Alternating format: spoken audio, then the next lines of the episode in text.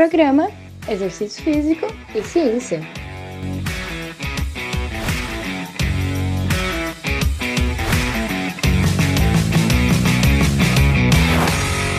Está começando mais um Exercício Físico e Ciência. Sou o Fábio Dominski e esse é o programa de rádio e podcast que trata de exercícios a partir da visão científica. O que o último estudo publicado sobre exercícios e depressão nos mostra? Entenda aqui no episódio número 324, no Exercício Físico e Ciência. Pesquisadores de universidades públicas do Rio Grande do Sul focaram nos mecanismos biológicos do exercício sobre a depressão. E aí, analisando uma série de estudos, eles descobriram que o exercício melhorou os níveis circulantes de biomarcadores relacionados à depressão, como o BNDF e a quinurenina. Além disso, o exercício diminuiu os sintomas depressivos em adultos com depressão maior.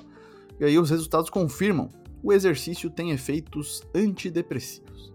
Vamos para os detalhes desse estudo. Na verdade, hoje aqui vamos ampliar um pouco. Acho que você vai aprender bastante aí sobre exercícios e saúde mental nesse episódio, com uma ênfase especial na depressão. É preciso falar sobre depressão, que é um transtorno mental aí que afetou 350 milhões de pessoas em todo o mundo em 2019, segundo alguns dados, sendo aí a sexta condição mais incapacitante no mundo. O transtorno depressivo maior é o tipo mais prevalente né, dessa condição aí com uma prevalência ao longo da vida de 6 a 15%. O que a gente tem que entender sobre depressão, primeiro é que a pessoa não quer, não quer ficar depressiva. Então não adianta ficar, não falar não fique triste, de fato. E por que, que você tem que entender isso? Porque a depressão está associada a uma série de anormalidades estruturais no cérebro. Por exemplo, a reduções no volume do hipocampo e também nos córtex pré-frontal orbitofrontal e cingulato anterior. Então é a parte anatômica mesmo, estrutural, que está em déficit, está debilitada nos pacientes com depressão.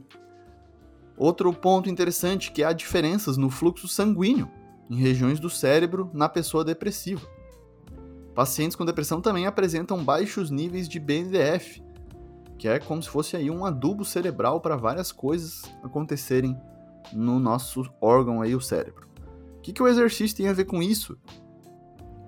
Muito a ver, o exercício tem potencial para melhorar todos esses aspectos que eu falei aí. E por isso que é considerado um tratamento com fortes evidências científicas para essa doença. Várias meta-análises demonstraram que o exercício físico é um tratamento para depressão.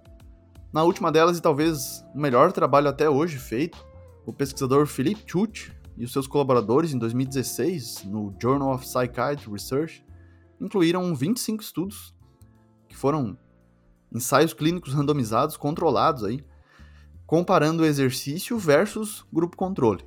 Então, pessoas que fizeram exercício comparado com pessoas que não fizeram nenhum tipo de exercício aí. E no geral, o exercício teve um efeito grande e significativo na depressão. Na depressão maior, maiores efeitos foram encontrados para intensidade moderada do exercício, o tipo de exercício aeróbio e intervenções supervisionadas por profissionais, são três aspectos interessantes aí, então, intensidade, o tipo de exercício e a supervisão.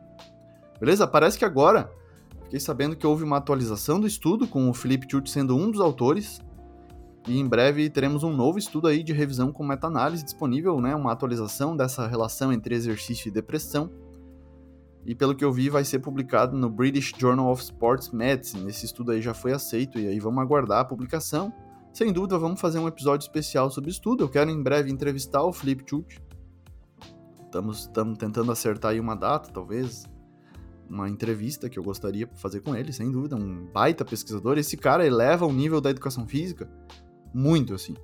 Eu admiro muito esse cara porque tem estudos muito fortes e a rede que ele tem em exercício de saúde mental né, permite publicações muito fortes. Uh, bom, mas então, qual foi a, o diferencial desse estudo mais atual, né? Que outros pesquisadores também do Rio Grande do Sul, o Felipe Chute é do Rio Grande do Sul também, lá da Universidade Federal de Santa Maria.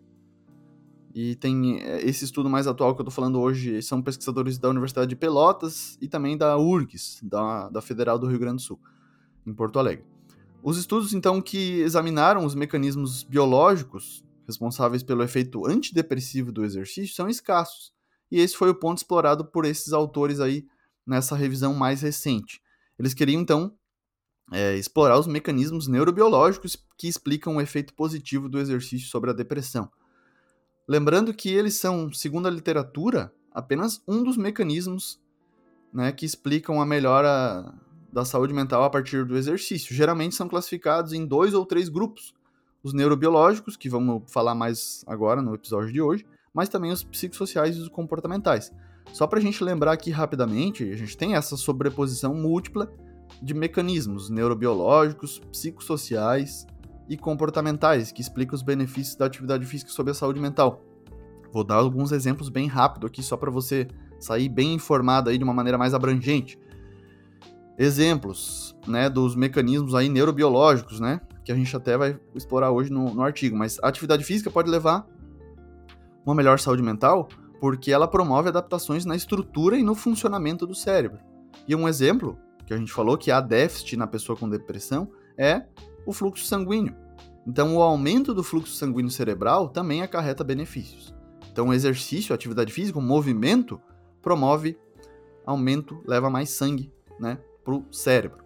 Além da liberação de neurotransmissores, que a gente bastante fala aqui, de dopamina, né, serotonina, endocannabinoides, endorfinas, são um conjunto de substâncias químicas aí que são promovidas pelo exercício. O segundo ponto, os psicossociais, a gente tem um aumento da autoestima e da autoeficácia através da atividade física, especialmente do exercício, que contribui para a saúde mental e nesse sentido o suporte social é fundamental.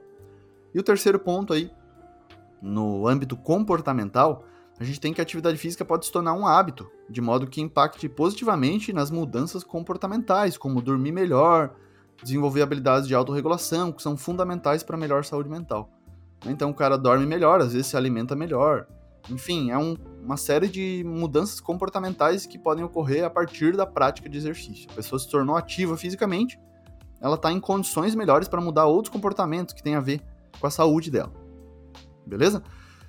Já lembro que talvez no próximo episódio a gente pode explorar mais um artigo novo que foi publicado aí no Journal of Science and Medicine in Sport, que é um consenso publicado por oito autores sobre como otimizar os efeitos da atividade física sobre a saúde mental. Beleza? Eu acho que aí para quem é profissional de educação física, sendo personal, sendo estagiário, sendo orientador de atividades físicas, é fundamental entender como otimizar os efeitos da atividade física sobre ansiedade, estresse e depressão, né? Saúde mental em geral. São alguns aspectos que os autores levantaram, baseados na literatura, que esses profissionais, nós profissionais, precisamos saber. Beleza? Então, provavelmente aí no episódio 325 a gente vai falar disso. Mas voltando aos resultados do estudo de revisão na JAD, né, sigla da revista Journal of Affective Disorders, esses autores incluíram 12 estudos, né, um total com várias intervenções realizadas, e aí 93% usou treinamento aeróbio, uma intensidade moderada e com supervisão profissional, e aí um volume semanal total de mais de 150 minutos nas intervenções de exercícios. Esse é um ponto de corte interessante. E como a gente viu naquela revisão de 2016 do Flip Chute, são fatores que favorecem os resultados positivos.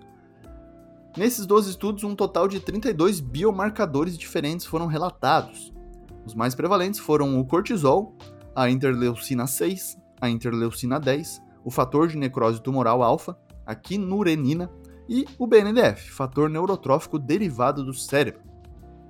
E aí a meta-análise, que é aquela super-análise que os autores fazem, mostrou que o exercício melhorou os níveis circulantes de biomarcadores relacionados à depressão, principalmente sobre os níveis circulantes de BNDF e quinurenina, em comparação aí com as alterações observadas nos grupos controles, aqueles que não fizeram exercício provavelmente.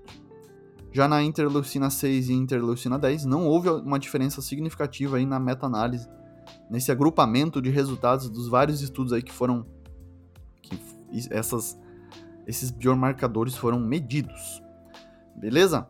Então, quinurenina, né? Então, existe um metabólico do aminoácido triptofano, que é essencial até para a produção de vitamina B3, que é a quinurenina. E ela e seus metabólicos, que são compostos resultantes de sua decomposição, participam de funções biológicas essenciais aí, a sobrevivência, como a dilatação dos vasos sanguíneos durante os processos inflamatórios e também a organização das respostas imunológicas. Somente um dos estudos avaliou neurotransmissores, como a dopamina, que não mostrou alteração nesse neurotransmissor, nesse estudo, mas o grupo que fez exercícios nesse estudo de 2016, aí, pesquisadores de Portugal, mostrou níveis mais elevados de adrenalina e noradrenalina. Bom, nessa revisão sistemática com meta-análise foi identificado que o exercício aumentou os níveis circulantes de quinurenina e BNDF em adultos com um transtorno depressivo maior. Essa aí é mais uma evidência, na verdade, um corpo de evidências, porque é uma revisão sistemática com meta-análise, que mostra os benefícios do exercício sobre a saúde mental. Esse é um caminho aí que acredito que precisa ser mais explorado para promover melhor atividade física especialmente o exercício físico, né? Porque é a via que mais promove benefícios, principalmente sobre a saúde mental. Esse foi mais um Exercício Físico e Ciência. Lembrando que todos os nossos programas você encontra no Spotify, no Google Podcasts, na Amazon Music, no Apple Podcasts e também no YouTube. Um abraço e até a próxima. Você ouviu Exercício Físico e Ciência com o professor Fábio Dominski.